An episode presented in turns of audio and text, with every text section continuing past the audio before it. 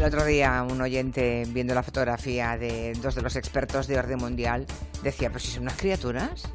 Bueno, es que son millennials, es que sí, son jóvenes.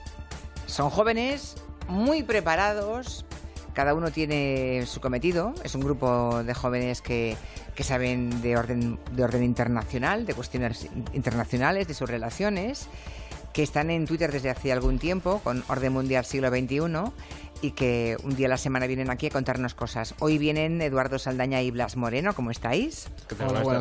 Criaturas, como, si, como alguno en Twitter decía el otro día, pero si son muy jóvenes. Bueno, claro, es que no, nadie llega a los 30 años, ¿no? Andáis por ahí todos, ¿no? La media es de 24. 24, bueno, 24, bueno, pues eso, está bien, está bien, porque otros a esa edad están todavía jugando a fútbol. Bueno, dice el dicho que el camino al infierno está empedrado de buenas intenciones y a lo mejor quienes nos escuchan esta tarde con esto de sacar por ejemplo ropa de, invierno y poner no eh, guardarla de verano. Dicen hombre pues mira aquí tengo ropa que hace años que no me pongo y ya que hago un cambio de armario voy a donar esta ropa que está en buen estado pero que ya no me pongo porque me ha quedado pequeña porque me ha quedado grande por lo que sea em, pues para alguien que la necesite para el tercer mundo no bueno, pues resulta que a lo mejor no resulta tan bien como uno cree y pensaba, ¿no? A veces la ayuda puede convertirse en un regalo envenenado para quien la recibe.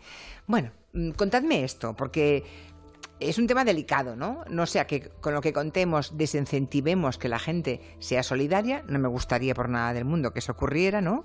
Y a vosotros tampoco, pero por otra parte hay que contar la verdad, ¿no? Es decir, a veces la intervención de Occidente no resulta tan buena como, como creemos nosotros. Esperar, claro. Esto de la ropa, por ejemplo, contarme por qué. Esto quizás es lo más fácil de explicar, pero, pero quizás no nos cabe en la cabeza, porque no, no caemos en pensar este, esta idea. Cuando donamos ropa, la, mayor parte de ella se acumula, se clasifica y se lleva eh, en contenedores, en barco, pongamos, a países del tercer mundo, como decías, pongamos Senegal, por ejemplo, ¿no?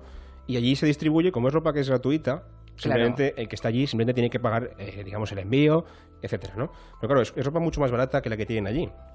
Porque allí tienen ropa también, allí también hacen ropa y producen y, tal. Entonces, cuando tú llenas el mercado de ropa barata que no se ha producido en el lugar eh, de llegada, lo que estás haciendo es reventar el, mercado local con ropa mucho más barata que allí no se ha, no se ha fabricado. O sea, ellos allí pagan solamente los portes. Claro, lo, que estás consiguiendo es que la gente que se dedica a fabricar ropa a nivel local no tenga trabajo porque hay ropa más barata que llega de Occidente regalada.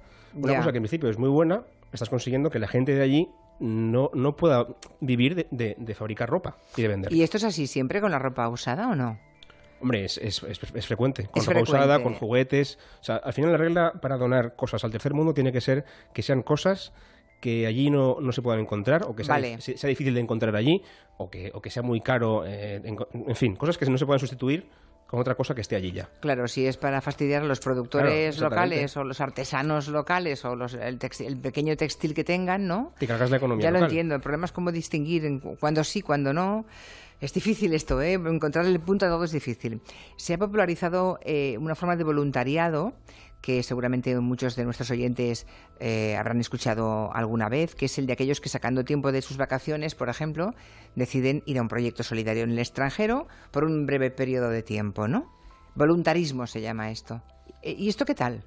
Esto, esto es muy interesante y es un concepto que se empezó a desarrollar en los 90. A ver, todo esto viene porque eh, con esta primera, ha habido dos etapas del desarrollo como tal, si lo, si lo tenemos en cuenta, y se empezó a fomentar el que voluntarios fueran para allá. ¿Qué ocurría? Que a eso se le suma el que una población joven eh, tenía esa necesidad de ayudar porque se les ha vendido que hemos crecido, yo me incluyo entre ellos, que, porque todos hemos hecho algún tipo de actividad similar a esta, hemos crecido con todo y tenemos que, colaborar y ayudar a los que más se necesitan. O sea, ya que lo tenemos todo y hemos podido ir a la universidad, educarnos, comer todos los días caliente, dormir bien, con calefacción y demás, ayudemos. Vale. Justo. Entonces, ¿qué pasa? Que paralelamente se empezaron a desarrollar formas de ayudar a estos países en vías de desarrollo a través del turismo. Es decir, se empezaron a involucrar a empresas privadas intentando potenciar el sector turístico para mejorar la economía local. ¿Qué ocurre? Que se sumó ese turismo junto al deseo de esos jóvenes de ayudar y se creó el volunturismo. ¿Qué ha, terminado pasando? Pues ah, volunturismo. Volunturismo, No voluntarismo, no, volunturismo. Vale, vale, vale. claro. lo he dicho mal, eso es otra cosa, el volunturismo. Exactamente. Vale. de, de, la necesidad de ayudar a gente en estos países, se ha creado un sector que, si mal no recuerdo, está valorado en 173 millones de euros.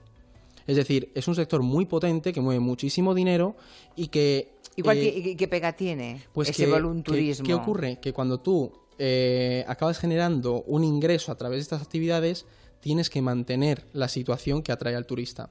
Entonces encontramos, hay casos en, en Nepal, por ejemplo, hay, han, se han denunciado ONGs, se han cerrado porque se abrían orfanatos y se, buscaba niños a los que pues se negociaba con los padres un precio y al niño se le llevaba a ese orfanato. ¿Por qué? Porque esa ONG lo que hacía era vender paquetes turísticos, es decir, a estadounidenses, canadienses, franceses, jóvenes europeos occidentales que querían ir a estos lugares a ayudar. Entonces eran 5.000 dólares y vas y estás eh, mes y medio en Nepal, dos mm, semanas en nuestro orfanato cuidando a los niños y luego viajas por el país. Entonces se vendían paquetes turísticos. Y eso lo, que ha terminado por hacer es por crear una estructura que, que no permite desarrollar, desarrollarse a esa región porque, porque la hace dependiente de ese volunturismo. No, y además porque es una impostura. O sea, esos niños tenían padres y madres, pero les hacían pasar por huérfanos eh, X meses al año para que los turistas de Occidente y los jóvenes occidentales apagaran su mala conciencia haciendo ver que les cuidan, creyendo que estaban cuidando a niños huérfanos. La clave está en pensar que tú no te puedes ir un mes o dos semanas o dos meses a un sitio y verdaderamente tener un impacto real allí. Claro. No te da tiempo a adaptarte pero, nos encanta pensar que sí. El impacto es en nosotros, que venimos con experiencias nuevas, con una, con una mentalidad cambiada. Entonces, al final, ¿para quién es este volunturismo? ¿Para el de allí o para el que se va a Para nosotros, claro. Claro, a costa de los niños nepalíes, por poner un ejemplo, ¿no? Que, les arrancan de la familia para que sean, para que pasen por huérfanos. Exactamente. Es que me parece, esto que me estáis contando me parece Claro, terrible. es decir que no son todos, no todos los casos son, ya, ya, ya. la mayoría. Es decir, que luego nos vendrá alguien exaltado, pero sí que se da. Y se ve como las etiquetas en Instagram, por ejemplo, con el hashtag voluntariado, han crecido exponencialmente en los últimos años. Porque, seamos realistas, queda muy bien subir una foto a nuestras redes sociales curricularmente, de cara a los amigos, como hemos hecho esta actividad, y de hecho las empresas tienen en cuenta el que se haya hecho voluntario. Entonces, pues hay que tener en cuenta todos esos elementos. Interesante, interesante. Ayer noche creo que llegó el primer avión de ayuda humanitaria a Yemen, es otro asunto más. Eh, ya saben que Yemen está sufriendo una hambruna bestial. Llegan imágenes mm, de esas que hacía tiempo, yo, cuando era niña, recuerdo las imágenes de Biafra. Eh, los biafreños. Y ahora está, estoy volviendo a ver en, el Yemen ese tipo de imágenes que, bueno, a mí me destrozan por dentro, ¿no? ¿Hasta qué punto es, es importante esa ayuda en estos momentos de crisis? No me digáis que que no hay que hacerlo. O, a ver, ¿qué, ocurre? Sí, pero aquí hoy estamos sacando peros a todo. Es decir, ya, ya, hay, lo que, veo. hay que tener un control. Y lo voy a hacer poniendo un ejemplo que además a mí me llamó mucho la atención y es todo el mundo, eh, o sea, todos sabemos lo que pasó en Ruanda en 1994, estas matanzas y todo el genocidio. Entonces, ahí lo que ocurrió es que la ayuda humanitaria que se mandó a estos campos de refugiados ruandeses era tan grande que los campos de refugiados llegaron a tener más PIB que el propio Zaire, que la República Democrática del Congo en esa época. Es decir, con esto que quiero, que quiero explicar, que a veces mucho, eh, o sea, demasiado puede ser menos para, para, la gente que tenemos en esa zona. Por eso, la ayuda en tiempos de crisis hay que controlarla, porque si no se controla, como pasó en casos como el haitiano, eh, te encuentras con situaciones en las que la ayuda sobrepasa la capacidad de esa población de controlar cómo se gestionan todos esos recursos. Y acaban creándose redes de extraperlo, de tráfico de, de todos esos materiales y el caso de, Ruanda en, el Zaire es muy, irrelevante porque fue un ejemplo de cómo se terminó por derrocar al gobierno de Mobutu porque eh, los campos de refugiados atrajeron toda la economía del país. Tremendo. Em, y eso del 0, del 0,7%, el famoso 0,7% que teóricamente los, los, países, los países de la OCDE mm, deberían donar para ayuda al desarrollo, ¿no? España no lo cumple, eso del 0,7%. Vamos, creo que es el cuarto país que menos aporta España, ¿no? Em, ¿Funciona ese 0,7% que dan otros países como ayuda al desarrollo? De nuevo, esto es otra vez cosas que es, que es muy polémico, ¿no? Es bueno, pero hay que matizar porque hay también mucha crítica. Sobre todo dos cosas. En primer lugar, que a menudo se, piensa, y en cierta medida es cierto, que el dinero llega allí sin ningún control y se acaba perdiendo pues porque el gobierno local es un, gobierno corrupto, eh, etcétera, ¿no? Y también porque la ayuda a menudo es condicionada, es decir, yo te doy dinero para que tú lo gastes en, en cosas mías, con lo cual no es ayuda realmente. Es, Claro. Y además también son préstamos, no son donaciones. Entonces te doy un préstamo a un interés X para que tú compres cosas de mi país. Entonces, es una ayuda un poquito maquillada y que viene muy bien para Pero eso no es incentivar. ayuda, eso son intereses, eso me parece Mm, bueno, esa es la cuestión. o sea, En éticamente... en realidad sí estás ayudando, pero claro, no podemos ser inocentes de pensar que la ayuda esta es gratuita y ya está. Hay muchas cosas detrás, ¿no? Entonces, es positivo y es bueno, pero eh, hay mucha crítica y no está mal también tenerla en cuenta. O sea que habría que cambiar de alguna forma el enfoque de la cooperación al desarrollo, ¿no? Sí, sobre todo es importante la imagen que se da. Es decir, hay un debate muy serio en torno a cómo se proyectan la imagen de estos, de estos dos países en vías de desarrollo. Por ejemplo, un, otro, recientemente hemos visto la caída de... de ay, De Mugabe. De Mugabe, De hace un Mugabe, lado, se me sí, había perdón, olvidado. sí. Pues, por ejemplo, este caso se ha proyectado una imagen, y hemos visto en los medios, de ese tirano que ha abandonado el poder y no se ha, no se ha trabajado en profundidad lo que de verdad ocurre en ese país, pues quién puso a este hombre, por qué se ha mantenido, cómo se ha conseguido, cómo ha Creo que conseguido tiene, pues tiene ahí. 90 y no sé cuántos años. Claro, o tú piensas el más en- longevo del planeta, creo, en el poder. Creo que sí, 37 estuvo en el poder, entonces ya pues se ha ido. Pero la cosa es cómo se ha proyectado esto, Sí. cómo se promocionan estas ONGs con la típica imagen del niño que necesita ayuda, que es cierto que es lo que más llega a la población, pero con eso indirectamente hacemos que se afiancen una serie de, de ideas y de visiones de estos países. ¿Cómo se nos cuenta África? Eh, hay, una, hay una cosa que, que se llama los cuatro gentes del apocalipsis de África, que son la guerra, las enfermedades, la pobreza y la corrupción. Y parece que todo lo que tenga que ver con África tiene que ver con algo Con de esas eso. cuatro cosas. No hay nada positivo allí. No hay gente que invierte, no hay gente que emprende, no hay gente que tiene ideas. Siempre son cosas malas.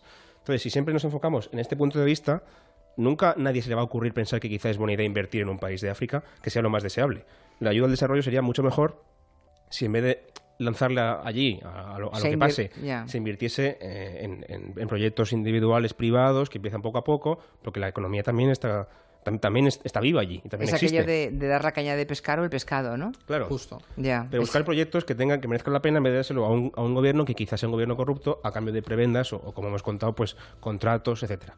O sea que son también, en el fondo, en el fondo tratarles como sociedades dinámicas, capaces de desarrollar proyectos y de, y de ser autosuficientes, sería mucho, mucho mejor que no deshumanizarles como los pobres, ¿no? Y sociedades Gentes adultas, que- además, porque son sociedades adultas también, o están en ello también. Entonces, si seguimos siempre con esta dinámica, nunca van a conseguir eh, avanzar. Y de hecho hay, hay alternativas dentro de, de estas sociedades que muchos eh, defensores de las teorías del desarrollo intentan fomentar. Por ejemplo, hay una cosa que se llama la tontina, que es- se usaba en el siglo XVII en Europa y es la aportación económica de un grupo para crear una red de financiación en, pues en, en zonas o en sociedades muy muy pequeñas y en núcleos de población pequeños. Pues todo esto se está intentando fomentar, porque al final es la, base de, los países la que va creando la red económica y, de, y para desarrollar esa- ese, ese país como tal.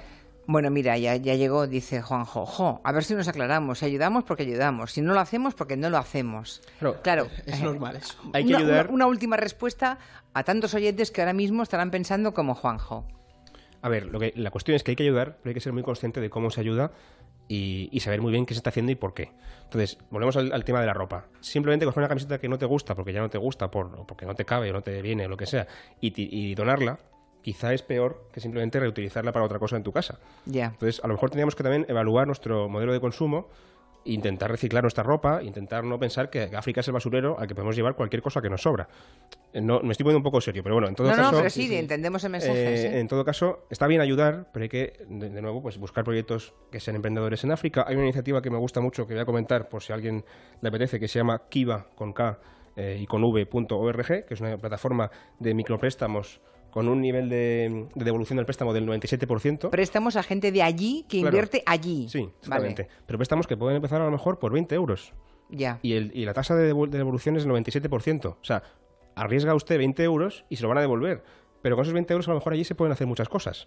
En vez de simplemente lanzar el dinero allí al aire a ver si, a ver si cae en algún sitio, ¿no? Ya. Entonces, bueno, hay, Hay que buscar, maneras. hay que buscar. Exactamente. Bueno, pues nada, ya tenemos más trabajo.